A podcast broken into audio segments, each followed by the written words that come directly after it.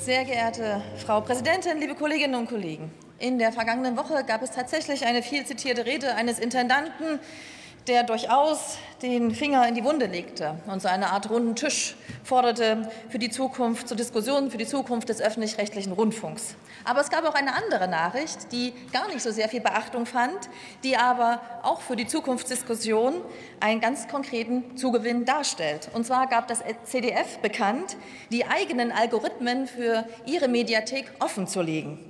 Seit vergangener Woche können Nutzerinnen und Nutzer genau nachlesen, wie ihre persönlichen Empfehlungen zustande kommen.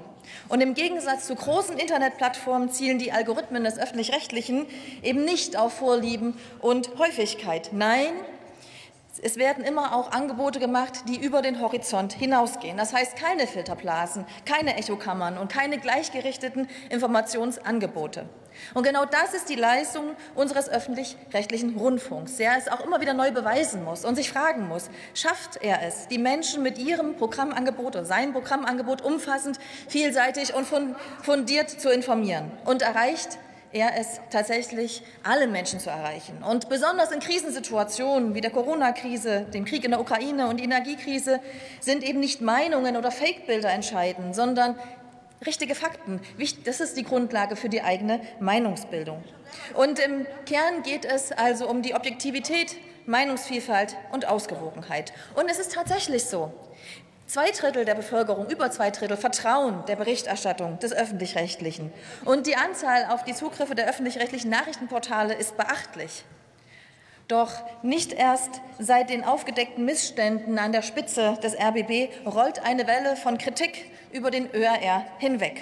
Und auch wir als CDU-CSU-Bundestagsfraktion sind kritisch und aber auch überzeugt, wenn wir nicht jetzt ernsthaft etwas an den Strukturen ändern, wird die Akzeptanz des öffentlich-rechtlichen Rundfunks schwinden. Und genau darin sehe ich eine Gefahr. Denn dort, wo es keinen öffentlich-rechtlichen Rundfunk gibt, erleben wir polarisierende Gesellschaften. Wir erleben ein Zurückgehen von Partizipation, von demokratischen Entscheidungen und eine Radikalisierung der Gesellschaft.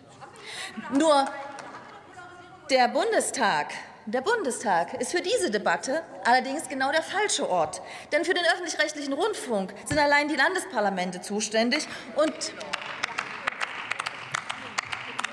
und vor diesem Hintergrund ist der Antrag als Ganzes als unzulässig zu bewerten.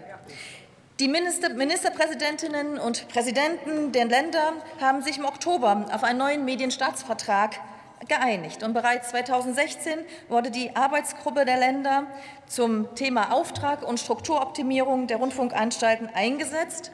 Und sie hatten die, den Auftrag, eine Reform auszuarbeiten. Und im Ergebnis, der Auftrag wird geschärft, der Online-Auftrag fortentwickelt, die Sender können mehr Programme ins Internet verlagern und die Aufsichtsgremien erhalten auch mehr Aufgaben. So können sie und sollen sie die Qualität des Programms kontrollieren.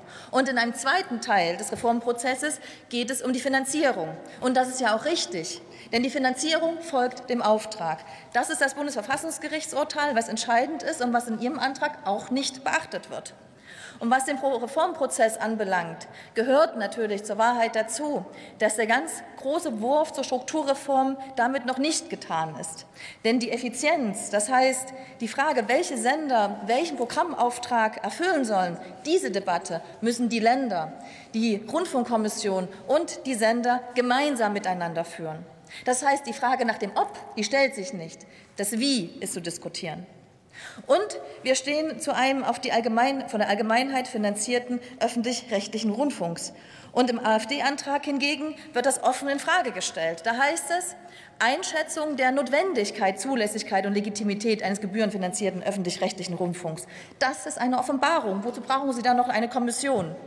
Und das ist auch schon angesprochen worden, Sie proklamieren stets die angebliche Staatsnähe des öffentlich-rechtlichen und versuchen dann aber genau in die Gremien eben dieser Medien hineinzugelangen. Das ist ein klarer Widerspruch. Die Angriffe auf die Pressefreiheit bis hin zur Zensur, das ist oft das erste Mittel von Antidemokraten, Diktatoren und Kriegsherren. Und erst am Mittwoch bei den Gedenkveranstaltungen zum 9. November haben wir uns auf die Werte Freiheit und Demokratie besonnen.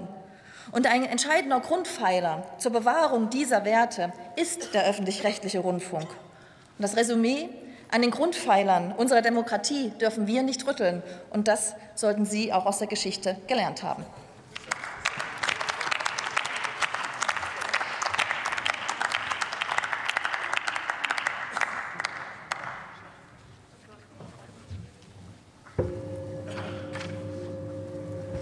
Für die Fraktion Bündnis 90 Die Grünen hat nun Erhard